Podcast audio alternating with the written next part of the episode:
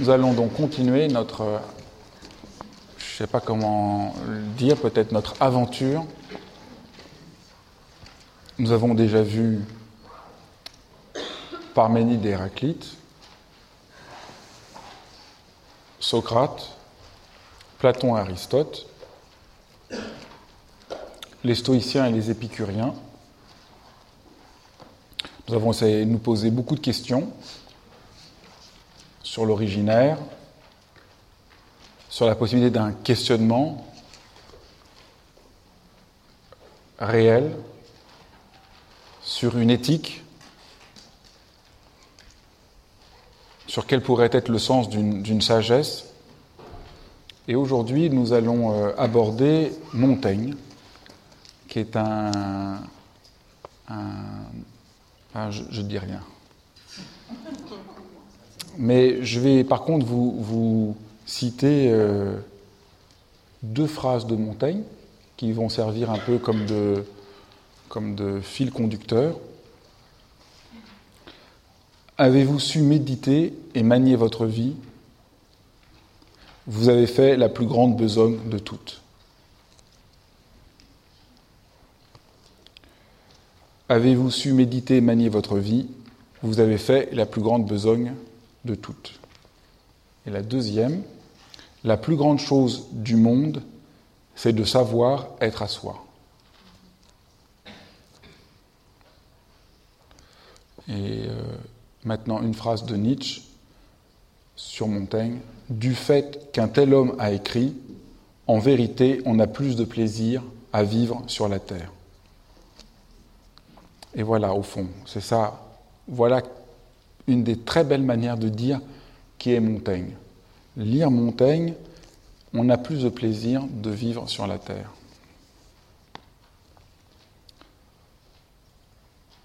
En, guise d'introduction, euh, je pourrais vous poser une, devinette pour, euh, pour commencer. Qui a dit, qui a écrit Quand je danse, je danse, quand je dors, je dors, voir et quand je me promène solitairement en un beau verger, si mes pensées se sont entretenues des occurrences étrangères quelque partie du temps, quelque autre partie, je les ramène à la promenade, au verger, à la douceur de cette solitude et à moi. Je vous relis la, phrase. Quand je danse, je danse, quand je dors, je dors, et quand je me promène solitairement en un beau verger, si mes pensées se sont entretenues des occurrences étrangères, quelque partie du temps, quelque autre partie je les ramène à la promenade, au verger, à la douceur de cette solitude et à moi. Alors est-ce que c'est un maître zen ou est-ce que c'est Montaigne? C'est Montaigne.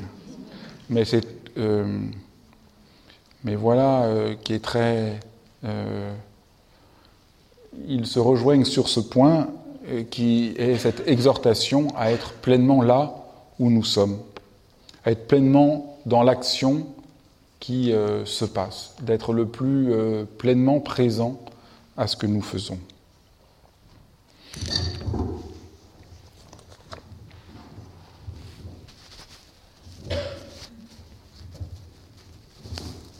Le temps n'est pas juste quelque chose qu'on doit consommer, c'est pas juste il faut que le temps passe, mais le temps nous donne la possibilité d'une expérience réelle, et un des travaux humains, c'est d'entrer en rapport à ce temps.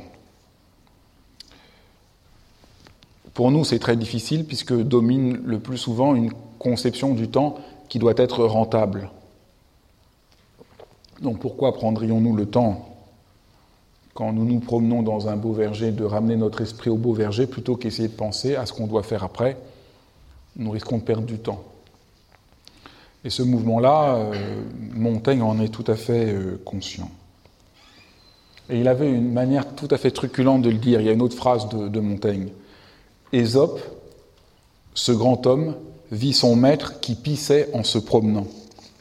Quoi donc, dit-il Faudrait-il donc chier en courant? Ménageons le temps. Vous voyez, avec beaucoup de truculence, il ramène la, possibilité de retrouver un rapport plus, vivant au temps.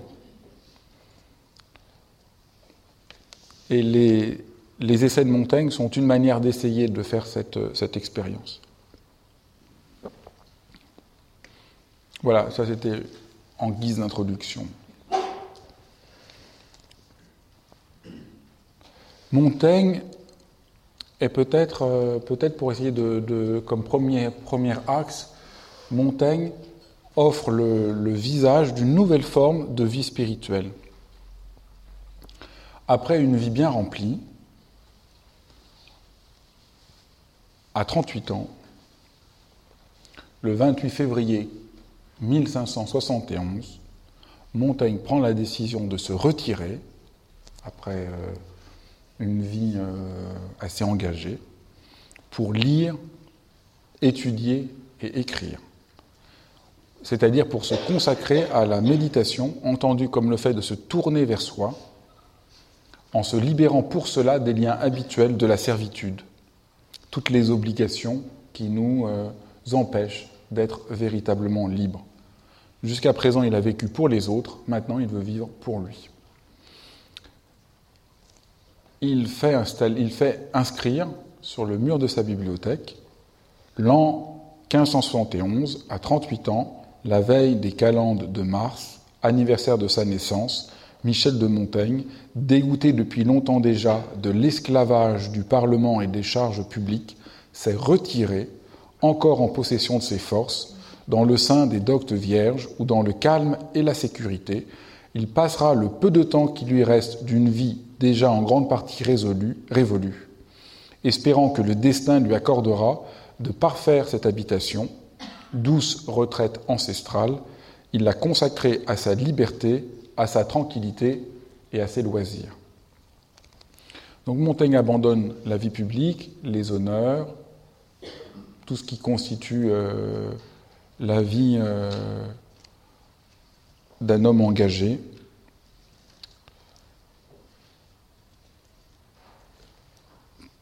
et il va aussi euh, renoncer à toute à l'érudition scolaire. Il ne rentre pas dans sa tour. Il y a une, grande propriété, mais c'est au deuxième étage de sa tour qu'il a fait son bureau. Il, ne rentre pas dans son bureau euh, dans un travail d'érudition, non, non, mais pour essayer d'être à soi. Les essais qu'il écrit et qu'il va écrire tout au long de sa vie sont la quête de ce travail, une quête méditative pour être à soi. en ce sens-là, Montaigne présente le visage tout à fait nouveau d'une retraite laïque. On a des gens qui se retirent du monde pour devenir religieux, mais Montaigne se retire du monde pas pour redevenir religieux, mais pour s'étudier.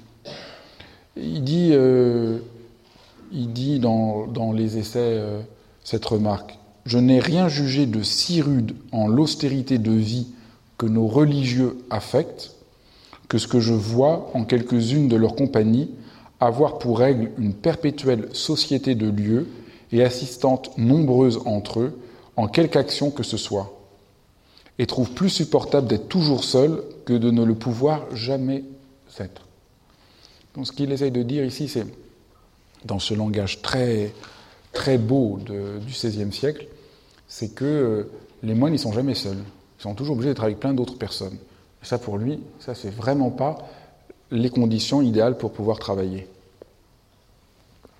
Ah, dans cette méditation qu'il veut, qu'il veut faire. Donc, il préfère être tranquille, seul, chez lui.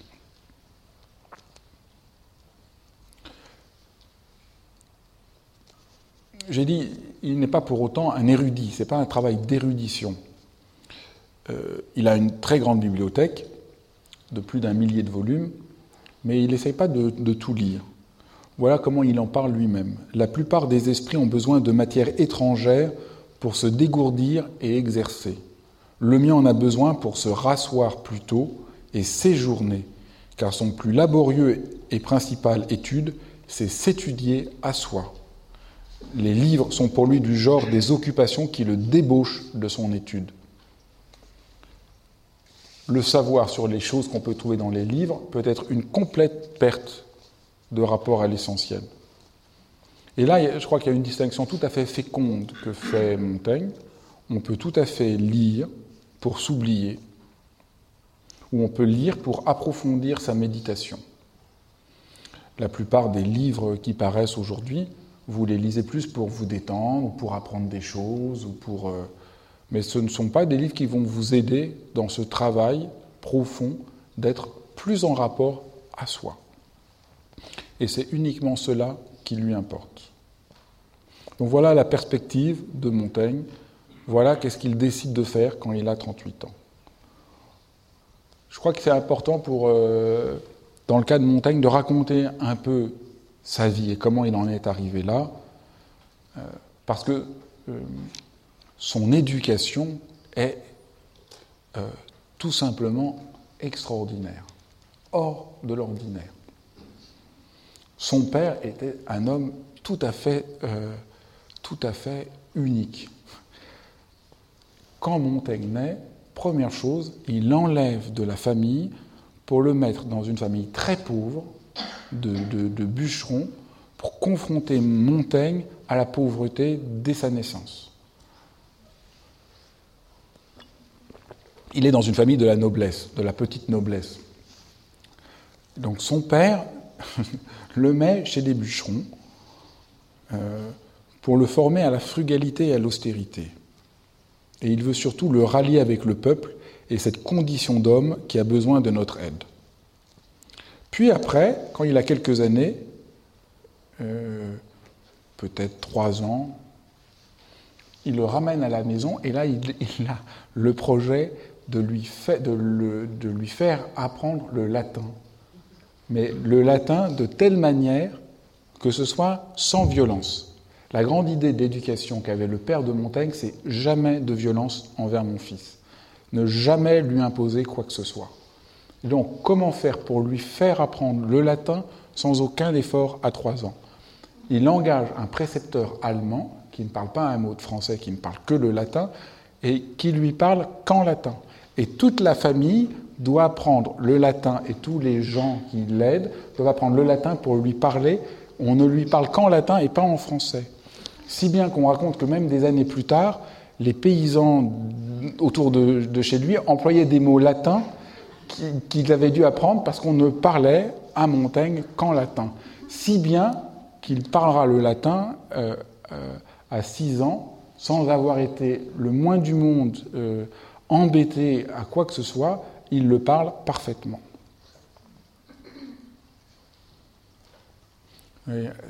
Imaginez le jeune Montaigne à 6 ans, il ne peut pas dire une phrase en français, mais il parle latin comme sa langue maternelle.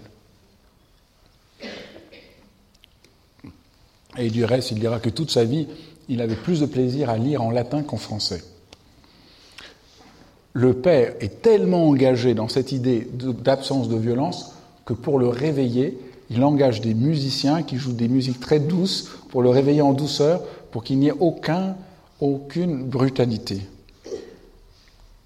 Comme dira euh, Montaigne, il voulait élever mon âme en toute douceur et liberté, sans rigueur ni contrainte.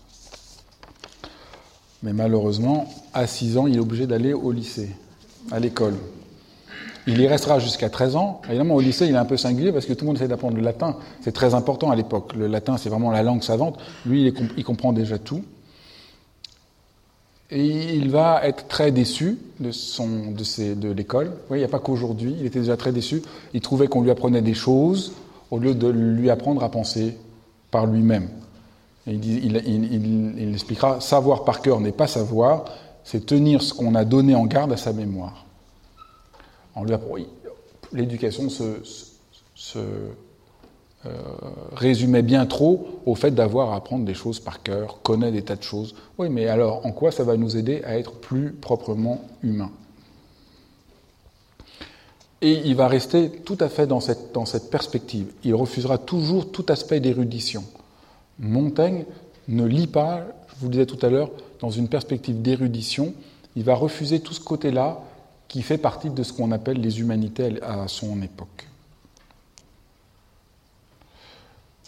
Il dira même, ils ont tous deux Plutarque et Sénèque, qui sont deux auteurs qu'il a beaucoup lus, ils ont tous deux cette notable commodité pour mon humeur, que la science que j'y cherche y est traitée en pièces décousues, en petits morceaux, qui ne demande pas l'obligation d'un long travail, de quoi je suis incapable. Vous voyez, donc c'est. Euh, nous voyons déjà euh, l'étonnante honnêteté euh, de Montaigne. Une autre chose aussi dans, son, dans sa manière de rapport, rapport au texte, c'est qu'il ne peut vraiment lire qu'en marchant. Il trouve que c'est tout à fait embarrassant de rester assis tout le temps, donc il aime beaucoup marcher. Et du reste, beaucoup de ses essais ne sont pas euh, écrits, beaucoup de ses essais sont dictés.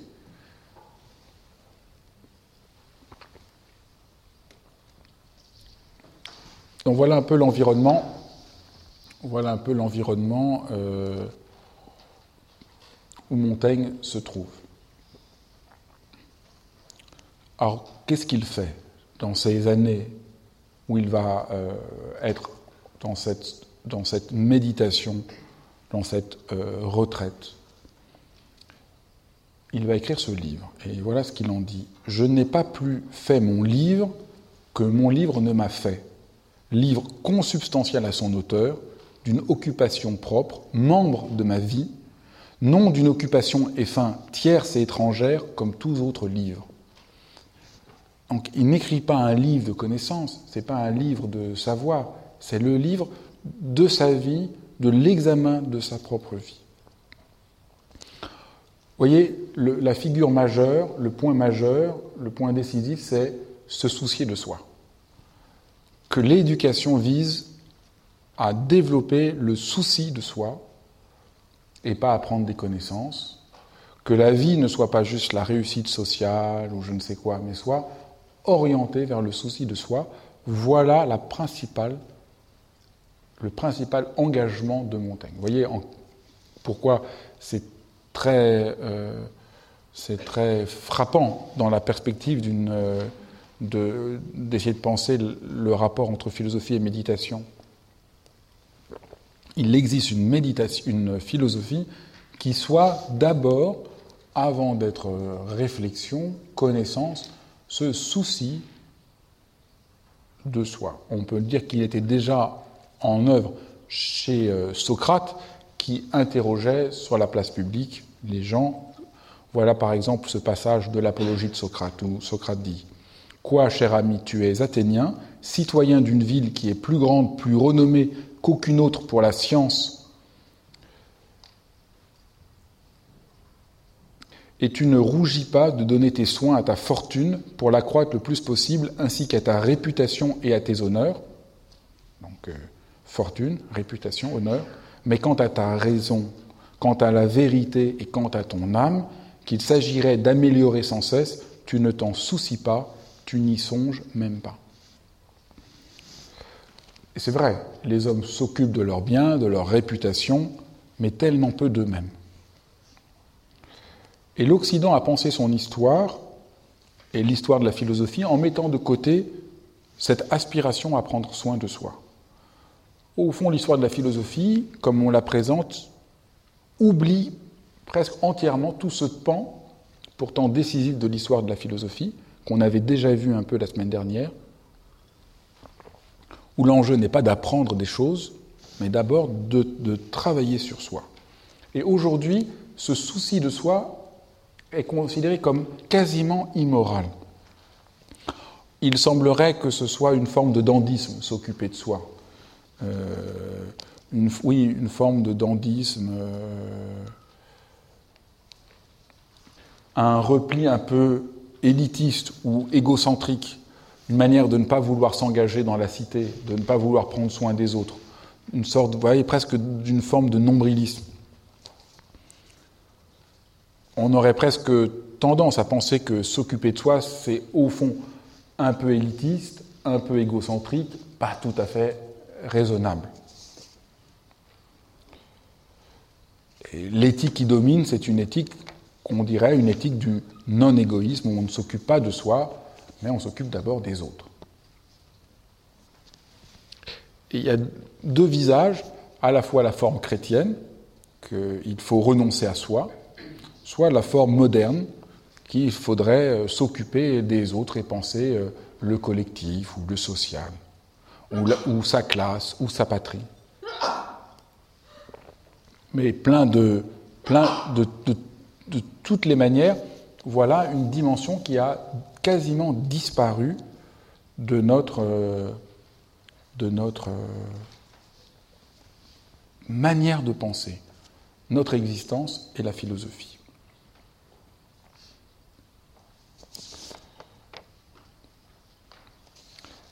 Pourtant, le livre de Montaigne n'est en rien un livre euh, égocentrique. Le souci de soi n'est pas un souci euh, égocentrique.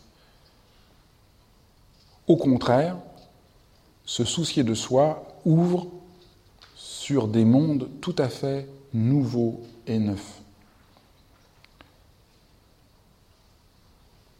Ce que découvre Montaigne, ce n'est pas euh, une manière de s'enfermer en lui-même, mais au contraire de voir le mouvement constant de la réalité et de son propre être. En se tournant vers lui-même, il ne trouve pas une identité fixe, au contraire. Je ne peins pas l'être, je peins le passage, non un passage d'un âge à un autre, mais de jour en jour, de minute en minute. Montaigne ne se soucie pas de lui, d'une identité à préserver, à préserver, mais comment mieux comprendre la réalité de son être et des choses? Et s'étudier, c'est découvrir d'abord qu'il n'est pas nécessaire de figer la réalité.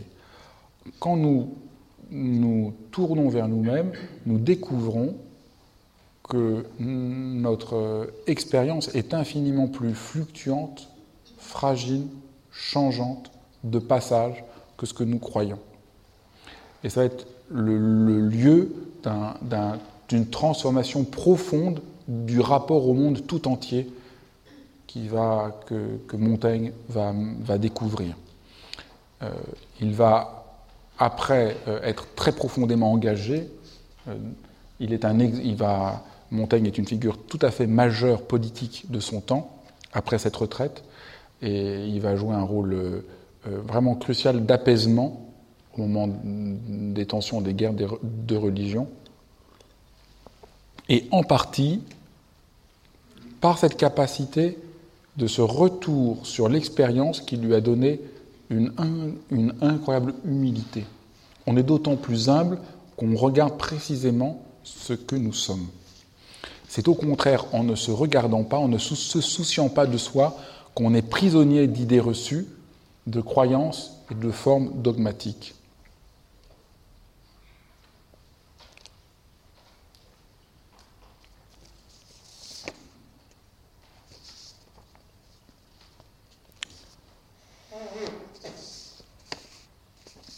De manière très euh, intéressante, Michel Foucault, à la fin de sa vie, va consacrer euh, un cours au Collège de France sur le souci de soi. Ça devient euh, une question très, très importante.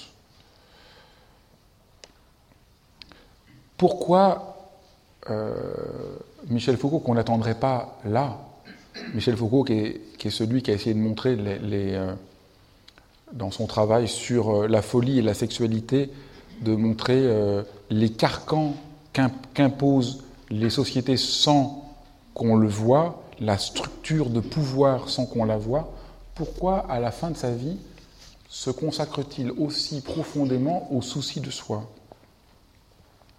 Je crois que c'est parce que le point peut-être décisif de sa pensée, c'est la nécessité qu'il voit de dire que pour chaque être humain, l'important c'est de découvrir une manière d'être. Nous avons chacun d'entre nous à découvrir une manière d'être et non de nous contenter des usages et des images de soi-même.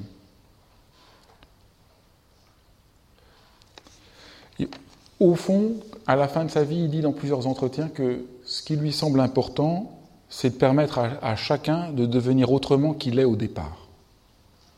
Mon rôle est de montrer aux gens qu'ils sont beaucoup plus libres qu'ils ne le pensent, qu'ils tiennent pour vrai, pour évident certains thèmes qui ont été fabriqués à un moment particulier de l'histoire et que cette prétendue évidence peut être critiquée et détruite.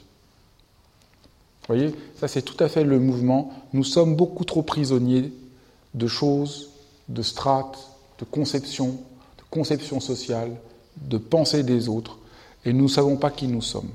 Le souci de soi va apparaître un peu comme euh, le, point final de sa pensée, comme la manière profonde de retrouver ce rapport à la liberté. Et voyez bien comment le souci de soi euh, n'a rien à voir avec cette idée d'égoïsme. Et, Foucault va analyser avec beaucoup de finesse dans son cours comment se fait-il que l'Occident a perdu ce rapport-là Et est-ce qu'au fond, quelque chose d'une perdition du rapport à la liberté ne vient pas d'une perdition de l'entente de la philosophie comme souci de soi. Et le primat à la connaissance ne signe-t-il pas quelque chose comme une perte de rapport à la liberté?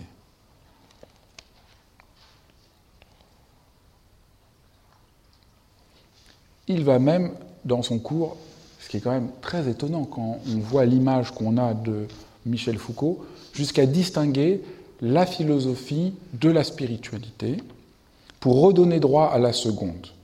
La première, la philosophie, dit-il, interroge les conditions de possibilité d'un accès à la vérité. La philosophie, c'est donc étudier comment on peut avoir un rapport, quelles sont les conditions de possibilité pour un rapport à la vérité.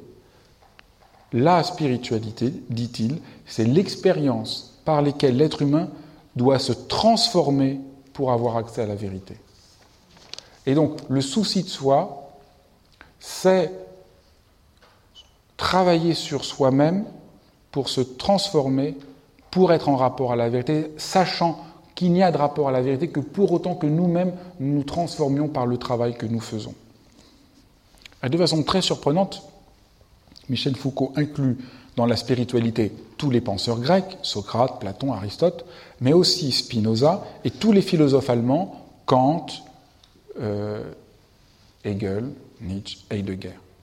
Dans toutes ces philosophies, dit-il, une certaine structure de spiritualité essaie de lier la connaissance, l'acte de connaissance, les conditions de cet acte de connaissance et ses effets à une transformation dans l'être même du sujet. Moi, je me dirais, mais pourquoi il ne dit pas tout simplement que la spiritualité est tout entière spiritualité? Au sens où la philosophie tout entière pense la vérité comme ce qui s'ouvre en nous de telle manière que nous en sommes de fond en comble transformés.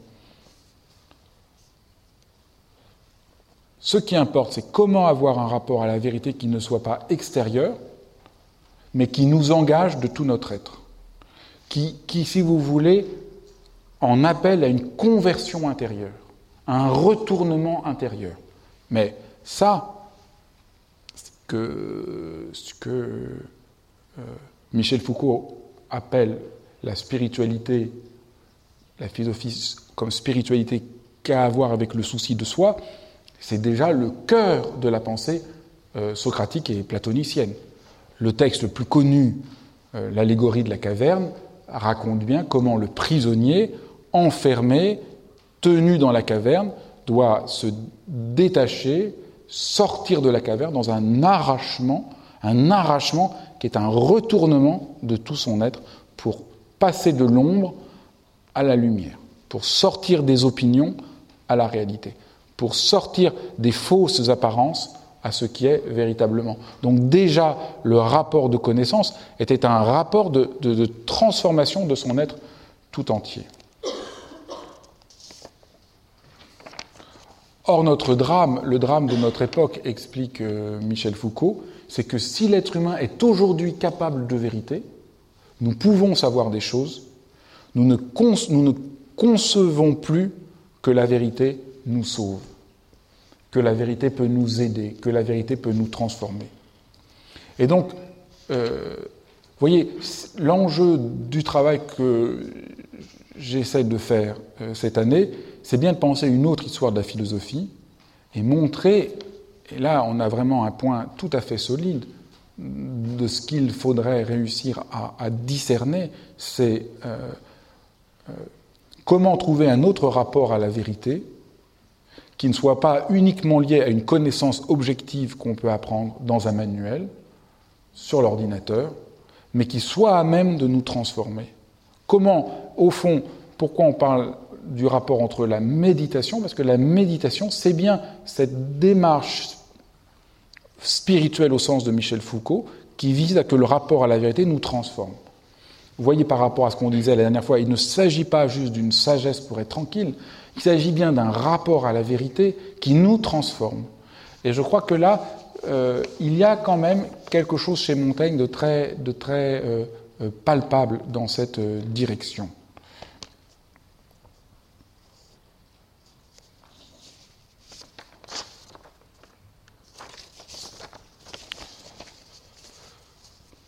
Comment avance Montaigne dans cette direction? Je crois qu'il y a deux axes, si vous voulez. Et déjà, ces deux axes, ils, sont, ils ont été euh, nommés par euh, Michel Foucault. C'est d'une part, euh, comment, comment dit, Michel Foucault disait, il parlait de, de, critiquer et détruire la prétendue évidence. Hein, dans son entretien, c'est un des entretiens qu'il a donné à la toute fin de sa vie. La première partie, c'est vraiment combattre la superstition, combattre les idées reçues, combattre ce qui semble évident, ce que tout le monde raconte, ce qu'on trouve partout, ce qui semble évident, ce qui nous rend dépendants. C'est le premier mouvement. Et le deuxième mouvement, c'est que de cette critique-là, on trouve la vie en soi, sans chercher à la figer. je crois que c'est ça le mouvement, de, le mouvement de Montaigne qui est tout à fait, euh, tout à fait saisissant. Je trouve qu'une des plus belles phrases qu'on a dites sur les essais de Montaigne, c'est Marie de Gournay qui l'a dit en disant de lui euh, Ses compagnons, les philosophes, enseignent la sagesse, ils désenseignent la sottise. C'est très bien vu. Ses compagnons enseignent la sagesse, ils désenseignent la sottise.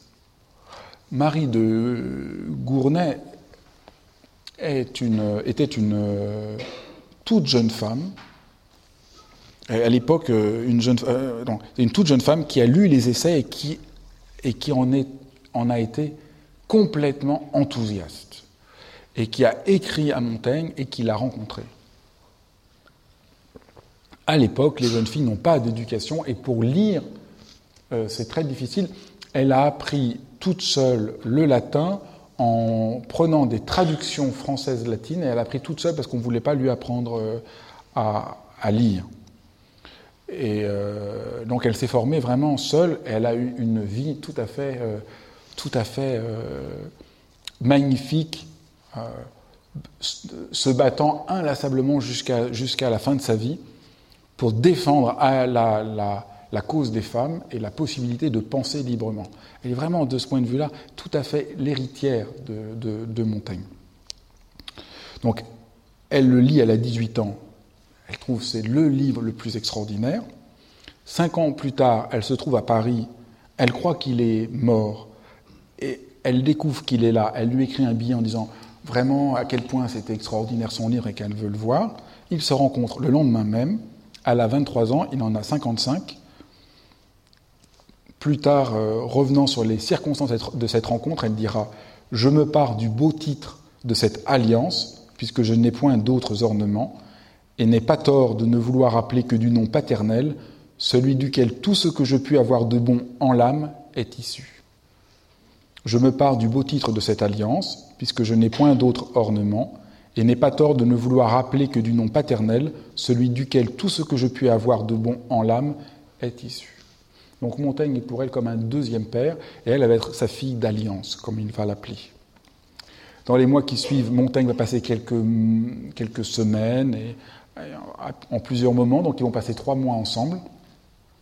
Peut-être ont-ils eu une relation amoureuse, car il écrit L'aimer beaucoup plus que paternellement. Je ne regarde plus qu'elle au monde. Il parle de son affection plus que surabondante, de la véhémente façon dont elle m'aima et me désira longtemps. Mais peu importe, ce qui compte, c'est la profondeur de cette relation tout à fait inattendue. Et quand Montaigne va mourir, c'est euh, Marie de Gournay qui va avoir la charge de, publier les essais avec les dernières corrections qu'a fait à la main Montaigne, que certains lui a dicté. Et c'est comme ça qu'elle va écrire cette préface, où elle a cette très belle phrase.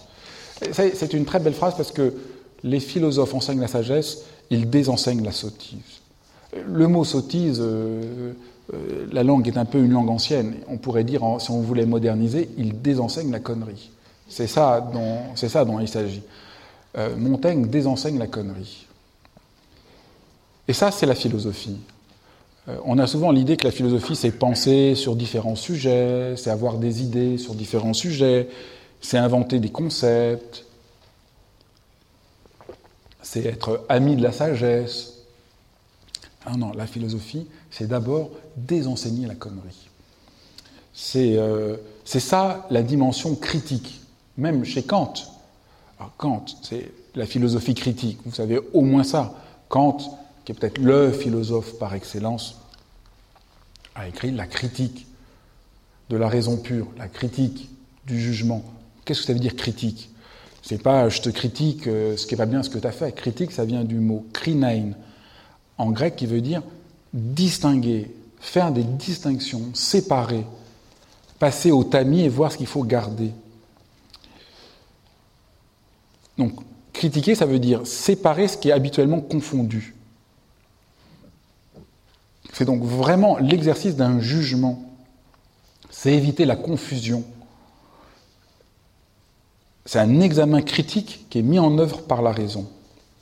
Et au fond, la question que pose Montaigne, que sais-je, c'est une phrase critique.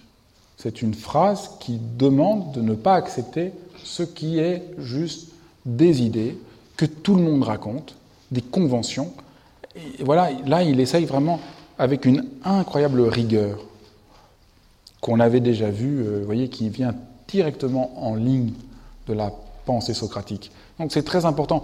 Montaigne n'enseigne pas la sagesse. Il nous apprend à nous libérer de la connerie ambiante. Ce qui est tout à fait singulier, c'est que l'enseignement de Shogam Trungpa, quand il a voulu introduire la méditation en Occident, a commencé de la même manière. Il disait à ses étudiants n'acceptez rien, questionnez tout, devenez dans son langage cynique pas cynique au sens euh, habituel de. Euh, qu'est-ce qu'on pourrait dire? Le sens aujourd'hui de cynique Est-ce que quelqu'un veut m'aider? Désabusé. C'est pas soyez pas cynique au sens de désabusé, mais, mais n'acceptez rien. C'est pas parce que j'ai l'air d'être un, euh, un, enseignant spirituel qui est venu du Tibet, disait-il, qu'il faut vous croyez ce que je raconte. Non, n'acceptez rien. Moquez-vous de tout. Soyez impitoyable, soyez encore plus impitoyable. Et après, à partir de là, vous pouvez avoir une expérience réelle. S'il n'y a pas cette dimension critique, il n'y a pas d'expérience réelle. Vous voyez, ça c'est tout à fait, ça c'est tout à fait magnifique. Ça c'est tout à fait la dimension magnifique de la philosophie. La plupart des présentations de Montaigne se trompent sur cet aspect-là. On a fini par dire qu'il était un sceptique.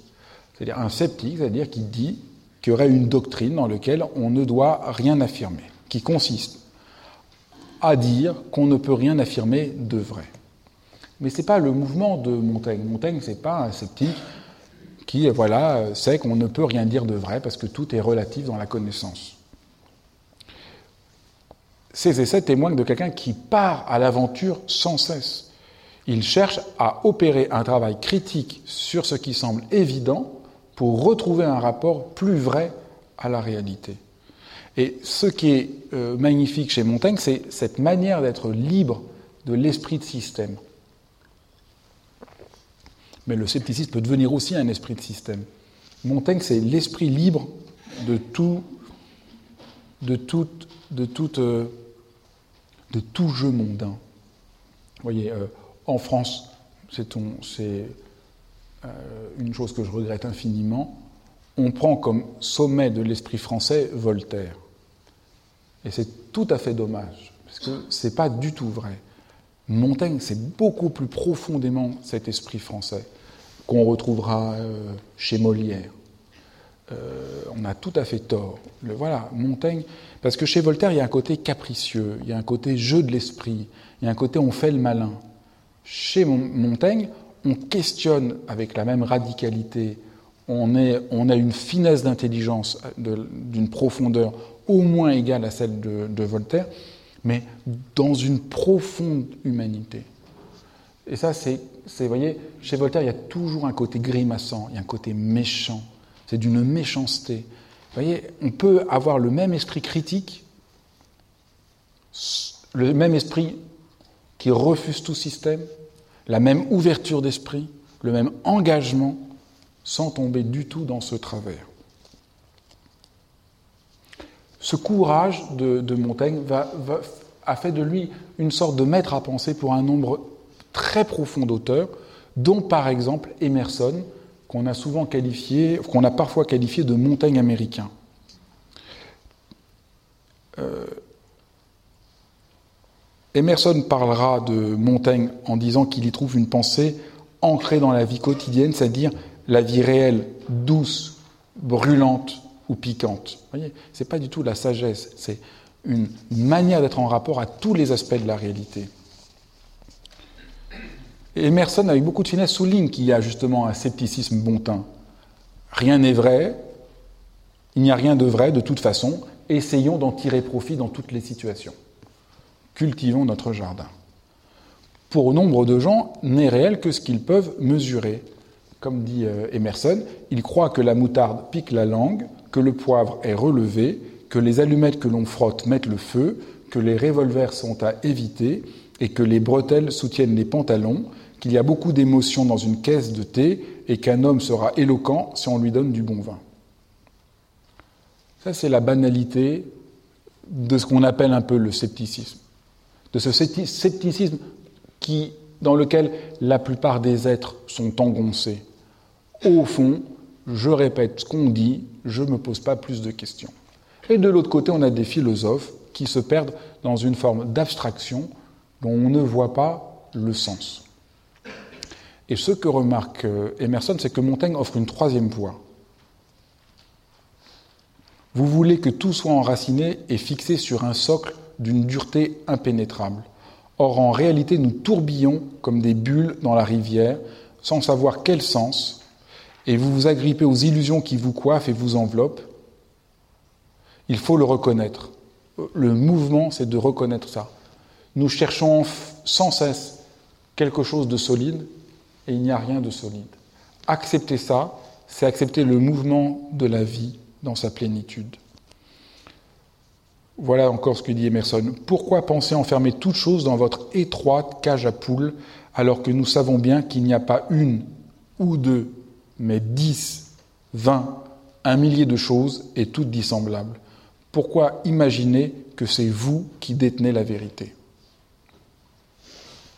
Voyez, la philosophie comme souci de soi ne peut pas être la recherche du bonheur ou du calme ou de l'ataraxie. Elle doit nous donner un rapport au monde plus réel. Et cette réalité doit passer par le fait d'accepter les choses ne peuvent pas être fixées ou figées.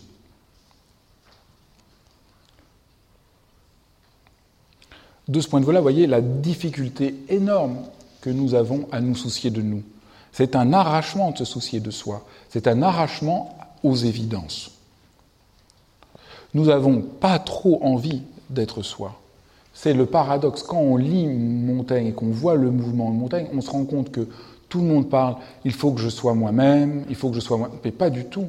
Nous ne le voulons pas du tout. Nous ne sommes pas prêts à ce travail et à cet arrachement et à cette remise en question. Nous voulons au contraire suivre le mouvement, suivre. Vous voyez, en réalité, ce que nous dit Montaigne ici est à l'envers de ce que les gens pensent généralement être la spiritualité.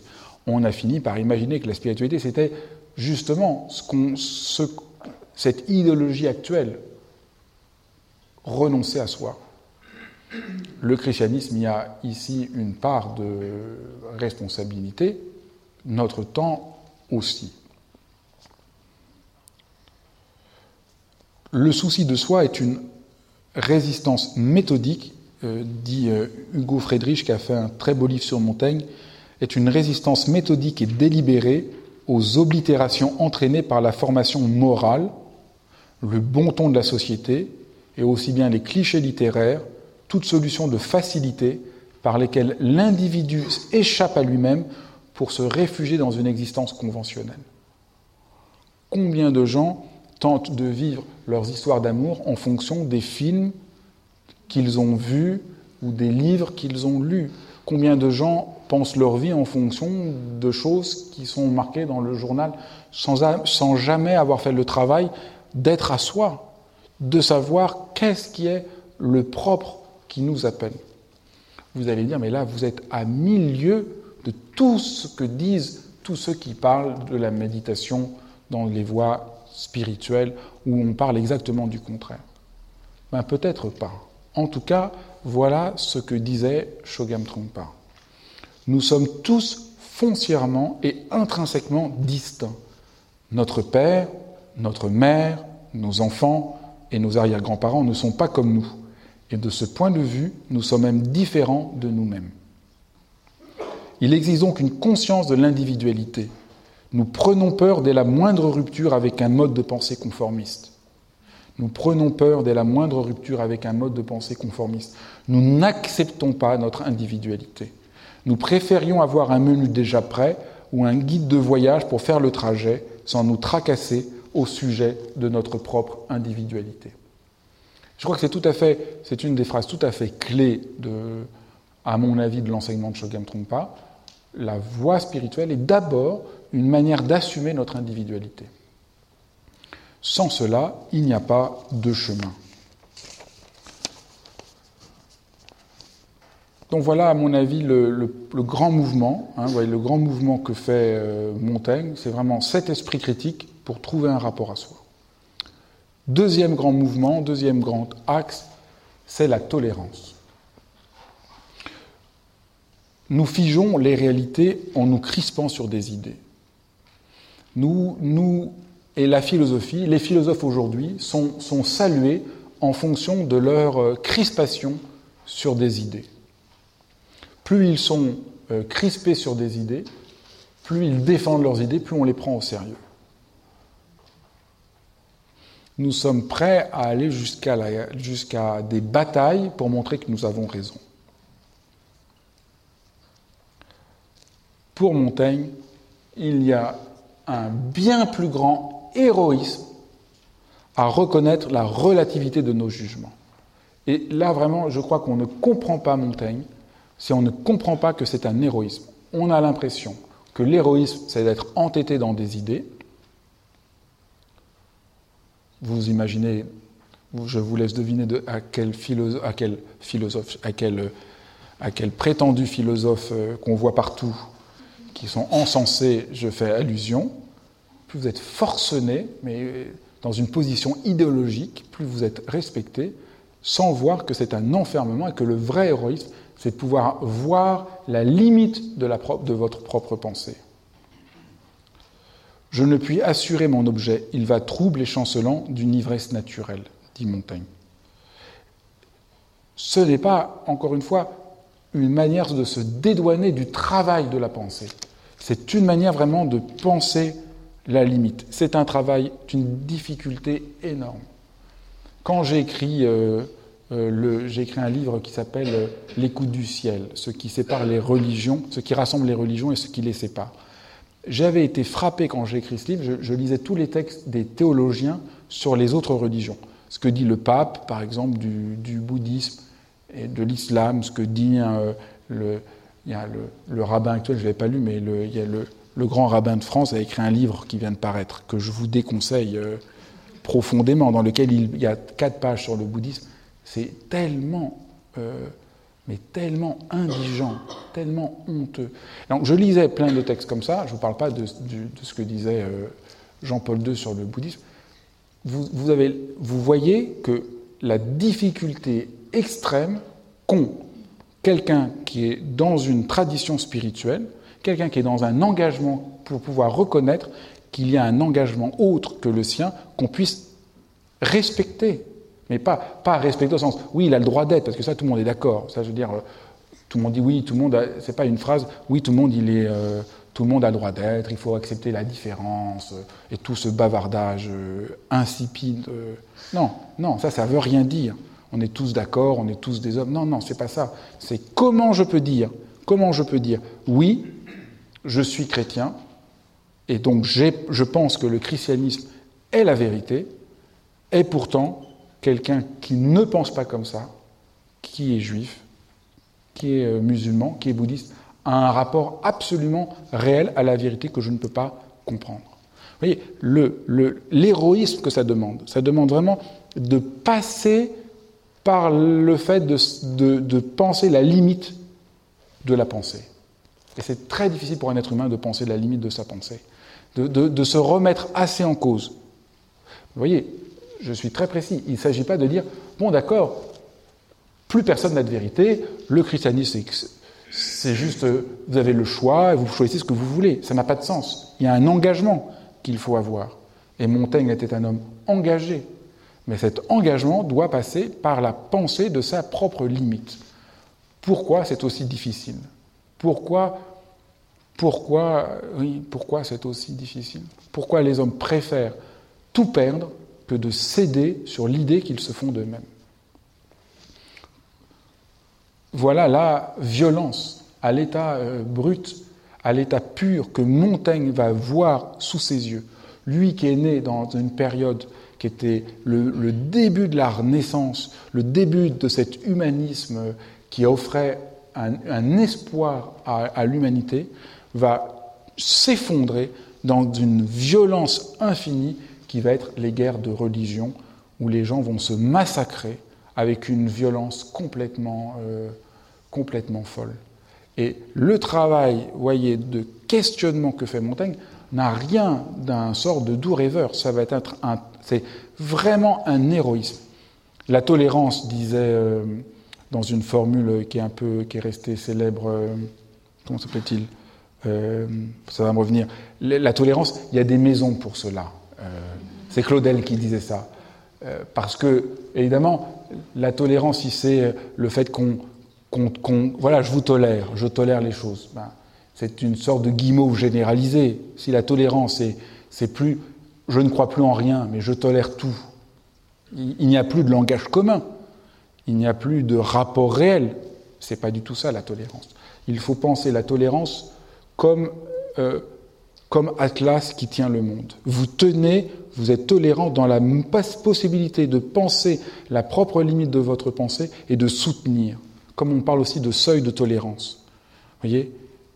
Donc la tolérance dont parle, que, va déboucher euh, Montaigne, c'est vraiment cet héroïsme de penser la, la, limite. La tolérance chez Montaigne, elle est, elle est, euh, elle est tout, à fait, euh, tout à fait frappante. Il rencontre des populations autochtones du Brésil qui, viennent en France. Il les rencontre à Rouen en voyage avec le roi. Et il rencontre des gens qui ont ni Dieu, ni chef, ni religion, ni morale, au sens que lui le connaît. Voilà ce qu'il en écrit. Nous pouvons donc bien les appeler barbares, eu égard aux règles de la raison, mais non pas mais non pas eu égard à nous qui les surpassons en toutes sortes de barbarie. C'est ça, ça c'est quand même, c'est quand même quelqu'un de, c'est quand même quelqu'un, Montaigne. Je n'ai point cette erreur commune de juger d'un autre selon que je suis. C'est ça, c'est absolument. Vous lisez le livre du rabbin de France, mais vous êtes, mais c'est, faudrait que je vous le lise, c'est atterrant.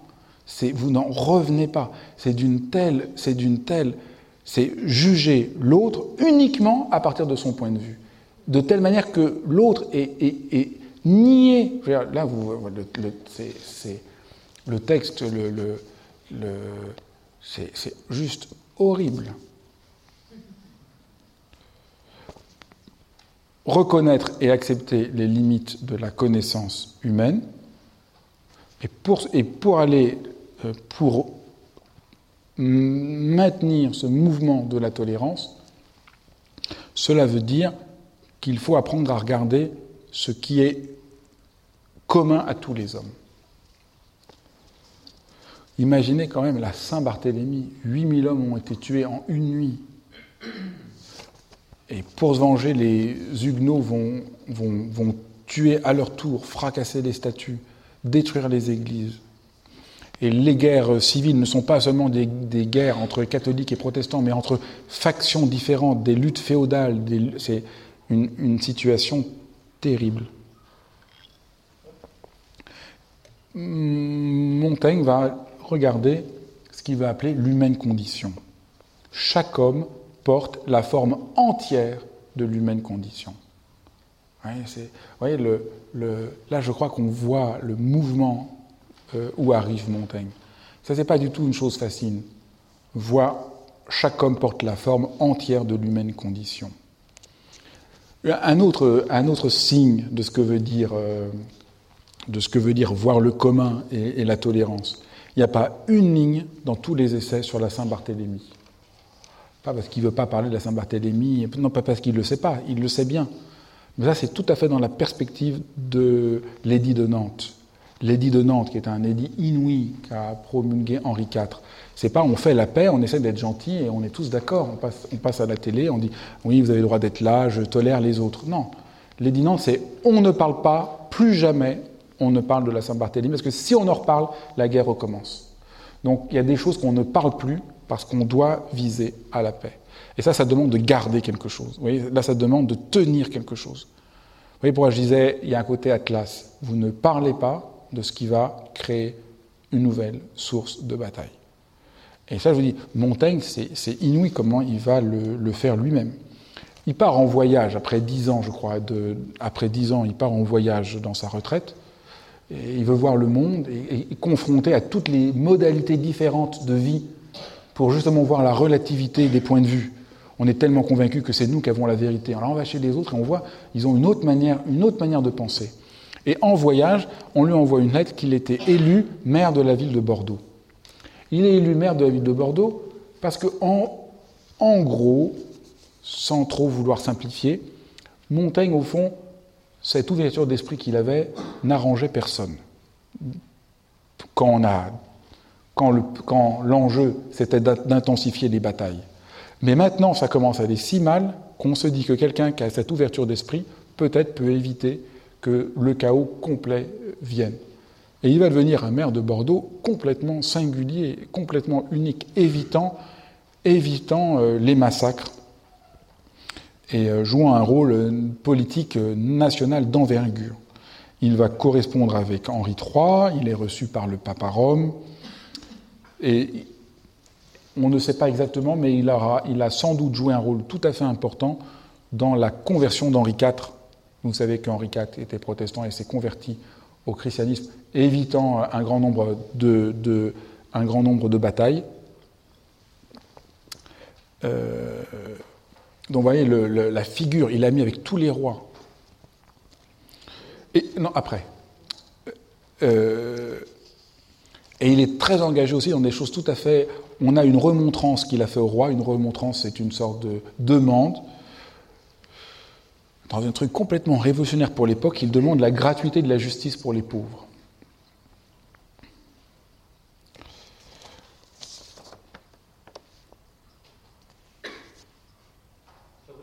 Non, ah oui, bien sûr, aucun problème. Excuse-moi, je crois que tu avais une question.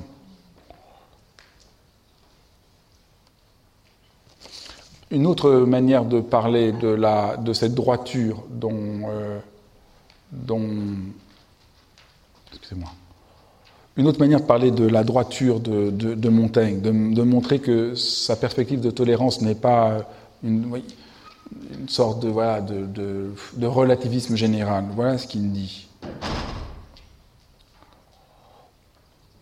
Parlant d'un marinier, d'un marinier qui disait à Neptune en une grande tempête Ô Dieu, tu me sauveras si tu veux. Si tu veux, tu me perdras. Mais je tiendrai toujours droit mon timon. Vous voyez, ça c'est tout à fait Montaigne. Oui, ô Dieu, tu me sauveras si tu veux. Si tu veux, tu me perdras. Mais je tiendrai toujours droit mon timon.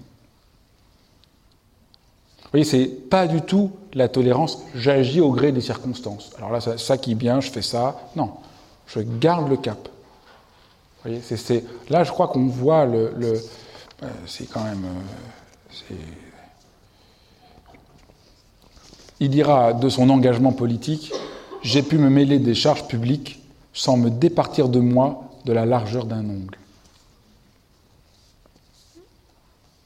J'ai pu me mêler des charges publiques sans me départir de moi de la largeur d'un ongle. Et on a des témoignages. Euh, il a une lettre du roi qui veut qu'il vienne auprès de lui à la fin. Il refuse. Il veut garder sa liberté. Et euh, dans les dernières années de sa vie, de 1586 à 1592, il veut retourner travailler et écrire la troisième partie des, essais. Vous voyez, c'est incroyablement humain. De ce point de vue-là, il n'est pas, pas, comme les stoïciens, les épicuriens et les, sceptiques, même s'il les lit et il les cite souvent. Euh, parce qu'il n'est pas fixé sur une perspective. Il se méfie d'esprit de système, ça c'est l'aspect critique de sa pensée, et pourtant ce n'est pas un relativisme, mais c'est d'une entière humanité.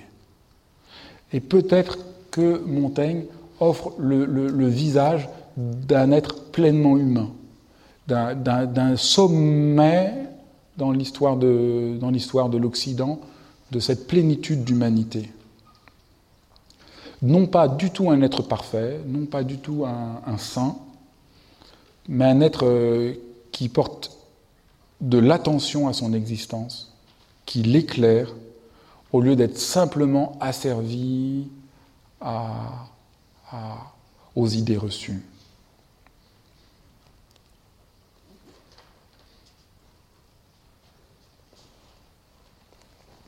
Voilà, voilà au fond ce qu'on peut dire sur, euh, sur Montaigne, sur euh, voyez cette, cette manière tout à fait unique.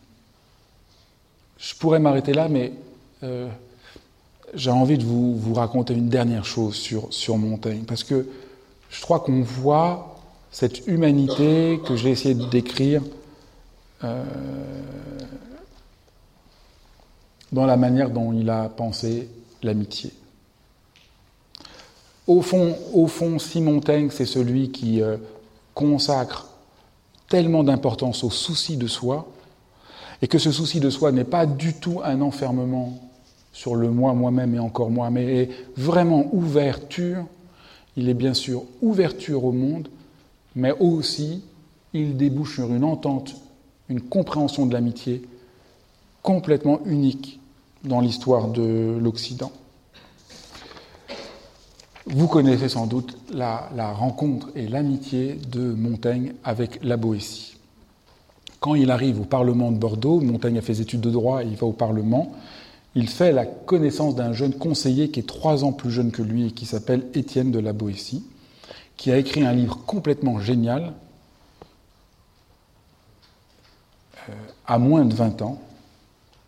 Il a, a écrit un livre, Discours sur la servitude volontaire, qui est un texte complètement incroyable que vous pouvez trouver euh, dans un court texte dans lequel il montre, d'une incroyable modernité, comment les hommes abandonnent-ils volontairement leur liberté au profit d'un pouvoir qui, quelle que soit leur nature, devient leur maître et leur fait perdre leur liberté. Quel est cet esprit de soumission qui fait que les êtres humains acceptent ah oui, imaginez aujourd'hui.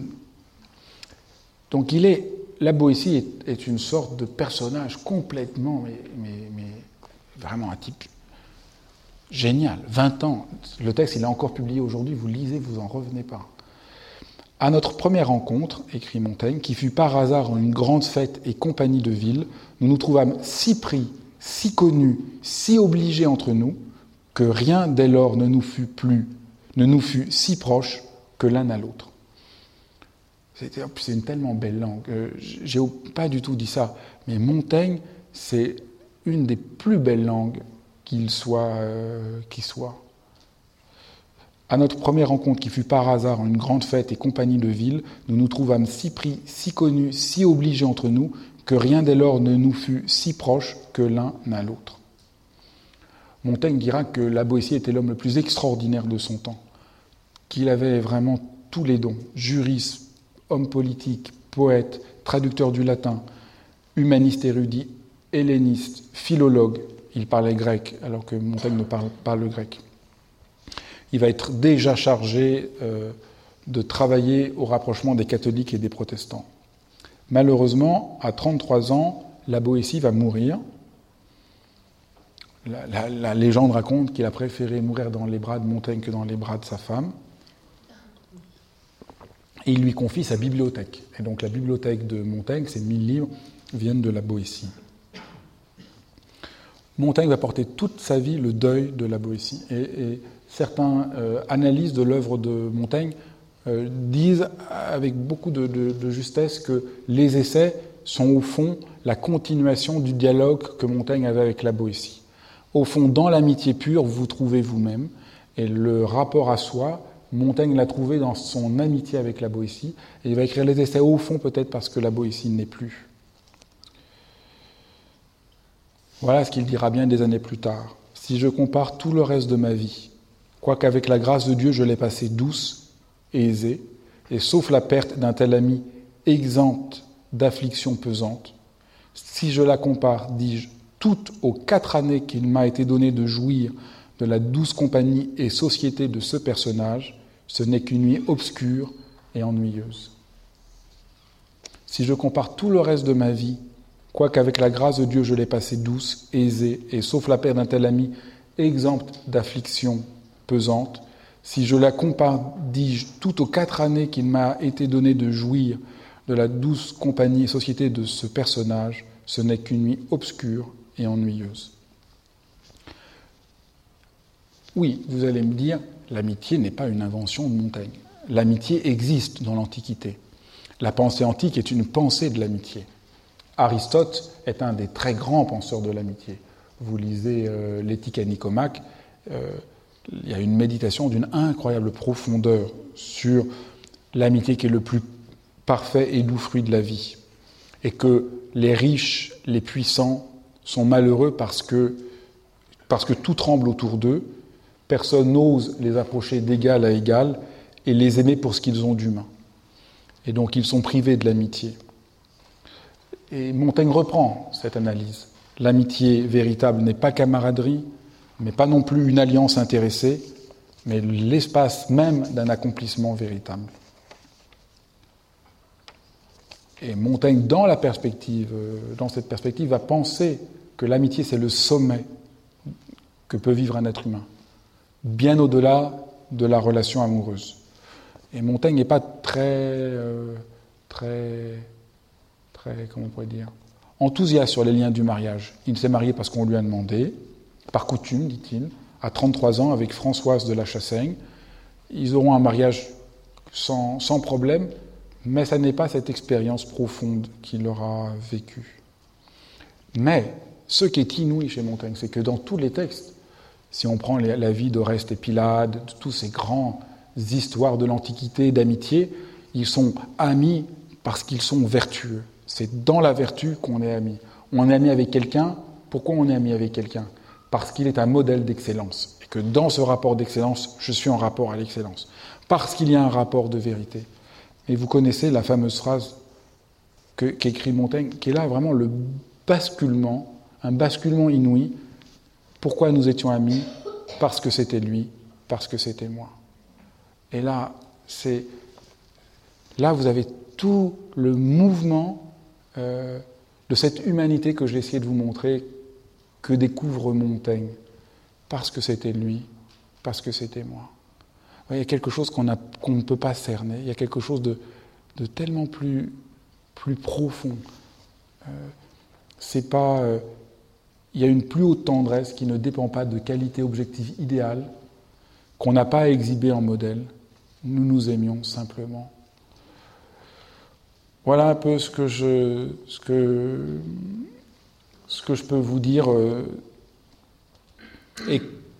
je crois que Montaigne nous montre un sens inouï de la méditation comme façon d'être à soi sans aucune crispation. Et il est donc naturel que ça débouche sur l'amitié entendue de manière aussi neuve. Vous voyez, c'est cette tendresse faite d'une solidité, euh, euh, incroyable qui, fait de Montaigne un être si, euh, si, si attachant, si profond, et si éclairant pour, euh, pour nous. Et je crois que c'est, je crois que ça, dans notre parcours, je crois que c'est un moment important parce que, euh, voilà, il faut garder ce point, et c'est vraiment encore un travail athlétique, que le travail de méditation n'est pas, euh, n'est pas un manuel de consignes faciles. C'est un mouvement pour faire ce travail d'une extraordinaire humanité, d'être en rapport à l'extraordinaire humanité que chacun d'entre nous est, mais que nous n'avons pas, dont nous ne nous sommes peut-être pas assez souciés.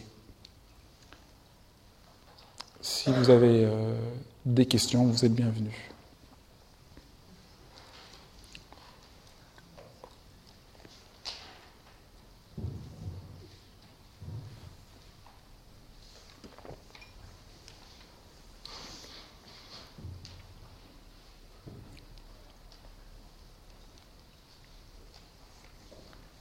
S'il n'y a pas de questions. Oui. Oui, il arrive juste là. Je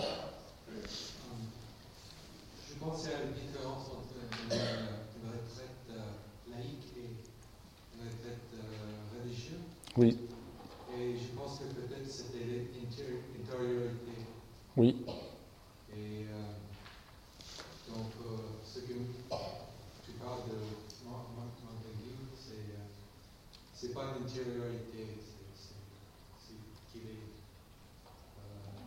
Oui, d'abord, il faudrait.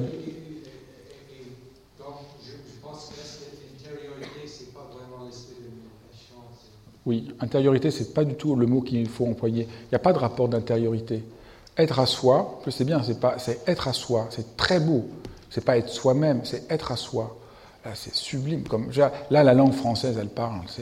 Chez Montaigne, c'est aussi, je vous dis, vous êtes, vous êtes ébloui par la manière dont la langue parle. Et être à soi, ce n'est pas un rapport d'intériorité, parce que quand vous êtes à soi, vous êtes en rapport au monde. Et c'est une idée, euh, soutenir son individualité, c'est être en rapport à la réalité pour de bon, sinon vous n'êtes pas en rapport à la réalité. Et euh, oui. après, c'est très, c'est très saisissant euh, ce que dit Montaigne sur la solitude. Je me souviens quand j'ai commencé à, pratiquer la méditation, j'ai eu un moment où je, trouvais ça, euh, ça tellement passionnant, la méditation et le bouddhisme, que je me suis dit, oh, ça devrait être vraiment formidable de partir en retraite de trois ans. Et alors, quand j'ai compris qu'on n'était pas du tout seul, qu'on était dans un groupe avec 20 ou 30 personnes, j'ai compris que ce n'était pas du tout pour moi, que ça ne me parlerait pas du tout. Et, je n'avais pas lu Montaigne, mais quand j'ai lu ça, je me suis dit, ah oui, c'est tout à fait. C'est très. Et, au-delà de ça, euh, Montaigne, c'est vrai, ouvre une autre manière de penser une retraite spirituelle, voyez Spirituelle au sens de Michel Foucault. Et je crois que c'est peut-être très éclairant pour nous. Qu'est-ce que c'est le spiritualité au sens de Foucault? Le, le spirituel Michel Foucault, c'est le rapport à la vérité en tant qu'il vous transforme vous-même. Hein, vous savez, Michel Foucault, comme je disais, distingue la philosophie comme les conditions de possibilité de connaître la vérité de la spiritualité, qui est le fait que ce travail sur la vérité vous transforme. Donc, comme je disais, l'image du retournement dans l'allégorie de la caverne est exemplaire. La spiritualité, c'est, c'est tout à fait intéressant comment il en parle, Michel Foucault, c'est vraiment le fait que le travail que vous faites pour être en rapport à la vérité vous, vous, transforme. Donc, vous n'êtes plus enfermé dans quelque chose. Et donc que la vérité nous sauve. On associe aussi souvent. On va te donner le micro parce qu'on en a besoin pour l'enregistrement. On associe aussi souvent Montaigne à Pascal. Faut que tu mettes le. Oui, ben Pascal, je ne peux rien en dire maintenant parce que nous parlerons de Pascal dans quelques semaines. Donc. Euh, mais, mais, mais Pascal détestait Montaigne avec une férocité énorme. Donc, euh, à moins que tu aies un, point bien en vue.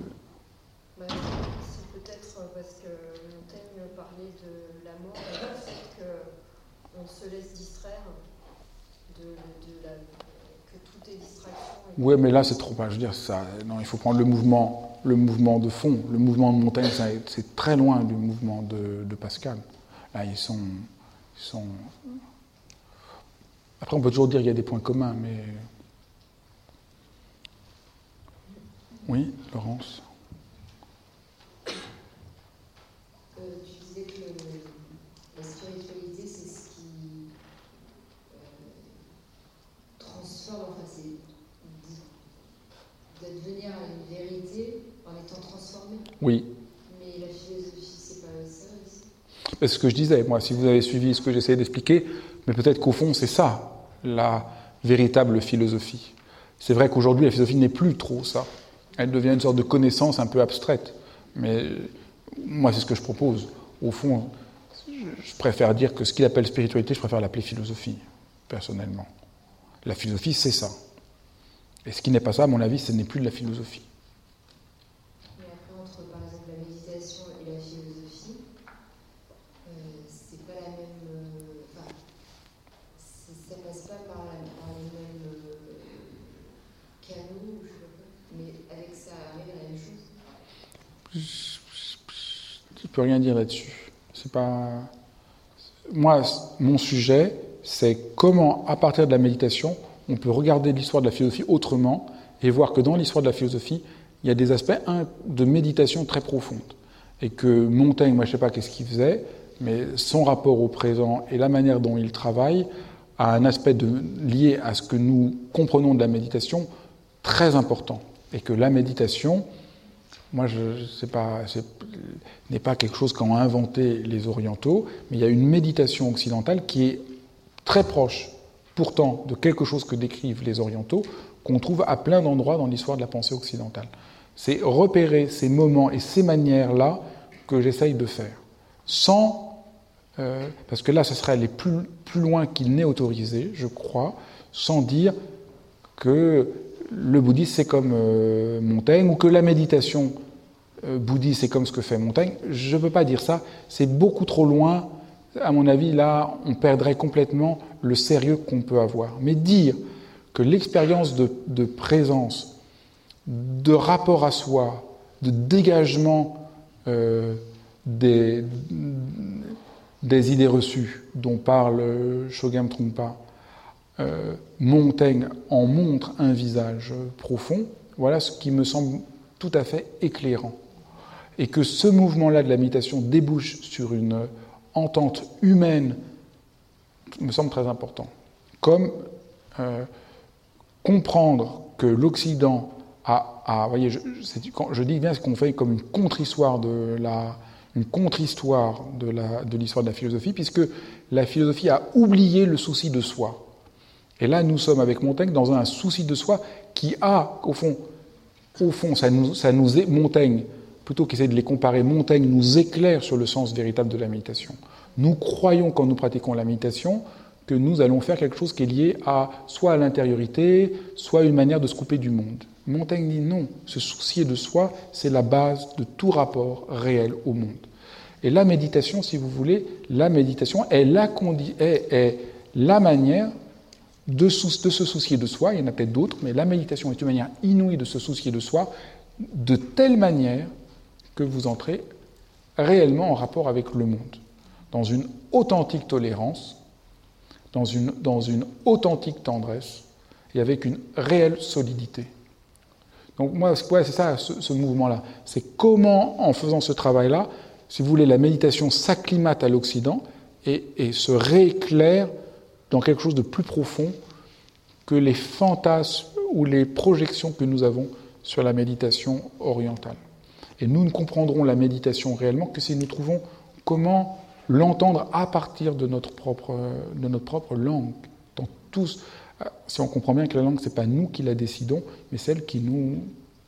Vous naissez dans la langue. Vous voyez? Et je crois que là, Montaigne est une leçon... Euh, mais euh, d'une radicalité euh, extraordinaire. Après avoir lu, après voir Montaigne, nous, réentendons la méditation au fond, à neuf. En, lisant Montaigne, on réentend la méditation à neuf. Ça fait vraiment quand même beaucoup plus sens et on comprend les difficultés que nous avons.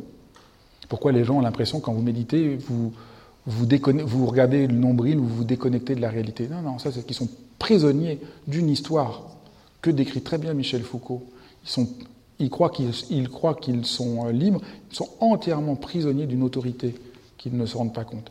Mais de la même manière, voir la dimension de méditation nous aide à comprendre la philosophie autrement qu'elle n'a été montrée et, se dire qu'il y, a une autre il y a une autre philosophie qu'un simple jeu conceptuel, que la méditation, au fond, a parlé du plus essentiellement humain. Moi, ce qui m'importe, c'est pas dire, voilà, est-ce que la méditation, c'est pareil que la philosophie? Moi, ce qui m'importe, c'est qu'est-ce qui peut nous aider à trouver le sens le plus profond de notre humanité maintenant, aujourd'hui. Je crois que la méditation peut nous aider, et je crois qu'il euh, y a des penseurs qui peuvent nous y aider. Et c'est ce travail-là qui me semble important.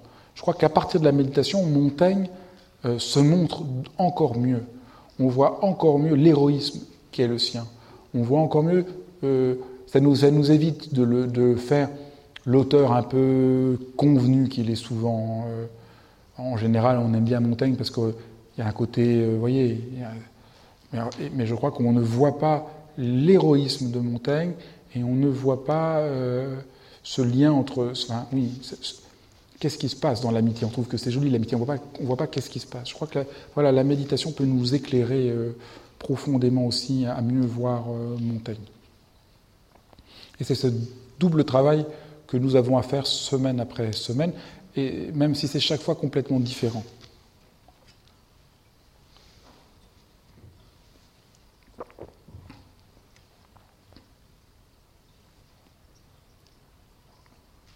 D'autres questions Oui, on va te donner le micro. C'est émouvant, non, Montaigne? C'est quand même. Euh, il, est, il, a, il a ce côté, quand vous le lisez, il, vous concerne tout de suite. Il est vraiment votre. C'est pour ça que les gens le, lisent. Vous, et je pense que la phrase de Nietzsche que je vous lisais au début. Euh, euh, vous la comprenez mieux euh, maintenant. C'est, euh, moi, citer Emerson, oui les aventures des pensées libertaires. Il y a une dimension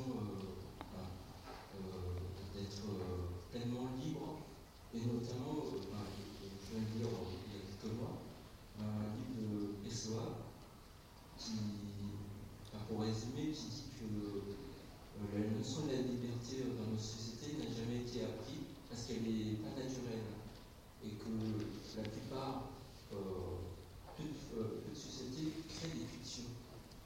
On crée des fictions.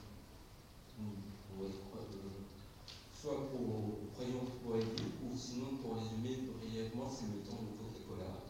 Voilà. Qui fait que, voilà, on est, tu as parlé de fantasme, mais l'aspect libertaire notamment Emerson et Montaigne, c'est vraiment l'aspect libertaire. Euh, la question porte sur le rapport entre Emerson et, et, Montaigne sur la dimension de, liberté. Euh, oui, c'est clair que c'est uniquement par l'écoute de soi que vous pouvez avoir un rapport à la liberté. Et ça, les Américains, Thoreau, Emerson, euh, Walt Whitman, vont être en plein dans cette euh, découverte. C'est ça que je faisais le lien, parce que ce sont des auteurs exemplaires de cette compréhension. Taureau qui va dans, la, dans, les, vivre dans une cabane, se retirant pour euh, retrouver un rapport à soi et un rapport au monde. Et Walt Whitman et toute sa pensée de la démocratie. Euh, il y a évidemment un lien très profond. C'est pour ça qu'il y a un lien effectivement très profond. Vous n'êtes pas libre et donc c'est tout à fait important. La méditation devrait nous rendre libres. Pourquoi méditer? C'est pas pour vous calmer, c'est pour, pas pour être plus, euh, je sais pas quoi. la méditation n'a de sens que si elle nous rend plus libres.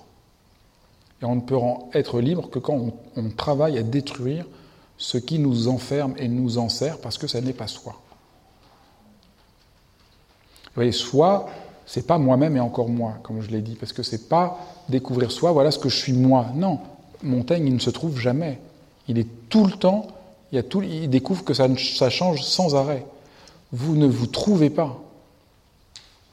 Mais vous faites ce mouvement d'être à l'écoute de la réalité comme elle se montre à vous.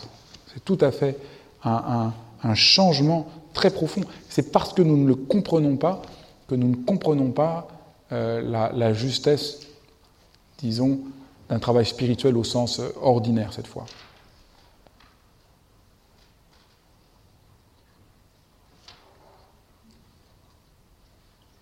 Oui, on va vous donner le micro.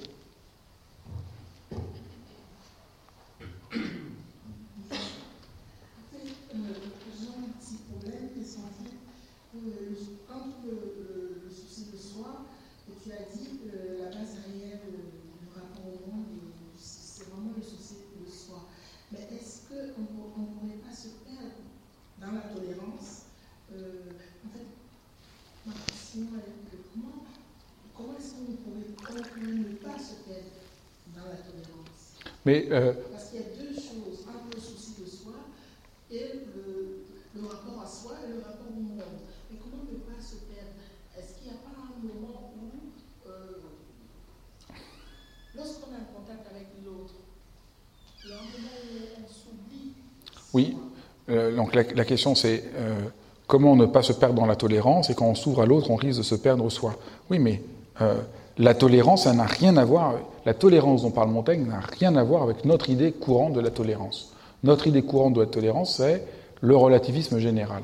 La tolérance chez Montaigne, c'est un héroïsme de voir la limite de sa propre pensée et de pouvoir être ouvert à l'autre. Vous êtes ouvert à l'autre parce que vous tenez vraiment. Vous êtes toléré, voilà, c'est très bien vu. La tolérance dans nos sens aujourd'hui, c'est parce que je n'ai pas de rapport à rien, donc pas à moi et pas à l'autre non plus. Donc je tolère tout. Mais la tolérance dont parle Montaigne, c'est il tient lui euh, incroyablement. Mais c'est pas parce qu'il tient qu'il doit être figé sur ses idées. Il ne peut pas penser. Donc il n'y a aucun risque de se perdre. Au contraire. Mais votre question est, euh, votre question est très profonde parce que très profonde parce que vous mettez le doigt sur la, difficulté pour nous d'entendre Montaigne. Et il y a une difficulté très profonde pour nous d'entendre Montaigne.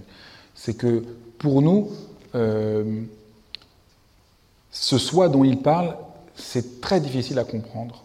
Nous, nous avons tellement identifié être à soi comme être à moi qu'on a beaucoup de mal à entendre ça. Donc être ouvert aux autres, mais je vais me perdre moi. Et c'est pas pour Montaigne, les choses sont beaucoup plus ouvertes que ça. Le soi, euh, le soi que découvre euh, Montaigne, c'est le plus loin du moi, de ce que nous appelons le moi. Parce qu'il n'a pas d'identité, parce qu'il n'est pas une substance, parce qu'il n'est pas tout le temps le même, parce qu'il change à chaque moment, parce qu'il croit qu'il se comprend, puis il est, est complètement différent. Vous voyez?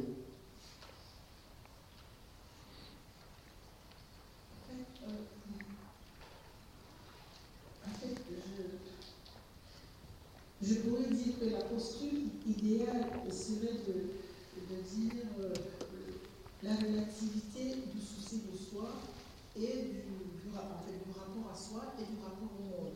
En fait, c'est le même, c'est ça. La, réponse, le souci de soi, l'ouverture au monde, c'est le même. C'est pas du tout deux choses. C'est ça la réponse. Si vous pensez d'abord je me soucie de moi et après je m'ouvre aux autres, il y, a un, conflit, mais ce que montre euh, Montaigne, qui est vraiment au fond le geste, là c'est le côté vraiment génial de Montaigne, c'est le souci de soi, c'est déjà parce que c'est une désobstruction, c'est une destruction, vous êtes, vous êtes alors déjà en rapport avec le monde, c'est pas après. Et c'est uniquement par souci de soi que je peux être en rapport, que je peux vous entendre. Si je n'ai pas de souci de moi, je ne peux pas vous entendre. Vous voyez, c'est le contraire de ce qu'on croit nous. Nous, on croit que si je me soucie de moi, alors je ne peux pas t'entendre. Si mais c'est parce que, c'est voilà, c'est exactement le contraire que montre Montaigne. C'est parce que c'est pas le souci de moi, c'est le souci de ce qui se passe, c'est le souci de la réalité. Et là, euh, alors ça semble très compliqué à comprendre pour nous, sauf si on voit ce que donne la méditation. La méditation, c'est le souci de soi. Parce que dans la méditation, vous ne vous regardez pas le nombril. Et c'est dans l'espace de la méditation que vous découvrez un sens de présence qui fait que vous êtes déjà là en rapport aux autres. Ce n'est pas un effort que vous avez à faire. Quand vous pratiquez la méditation, vous n'avez pas, pas après à essayer de faire un effort pour être plus ouvert aux autres. Vous êtes beaucoup plus ouvert aux autres. Vous êtes beaucoup plus tolérant. Vous n'êtes pas tolérant parce que vous êtes moins solide. Vous êtes tolérant parce que vous êtes plus solide. Parce que vous comprenez euh, ce qu'est l'humanité. C'est, voyez, c'est le souci de soi pour être en rapport à l'humanité. Et la plupart des êtres humains ne sont pas en rapport à l'humanité. Ils vivent par cliché et donc ils ne touchent pas l'humanité. Et c'est cette manière dont Montaigne touche l'humanité qui, qui, vraiment le, ben transforme tout. vraiment, heureusement que vous avez posé la question parce que c'est le point que j'avais pas, dont je n'avais pas parlé qui est, qui est très décisif. Ben merci beaucoup.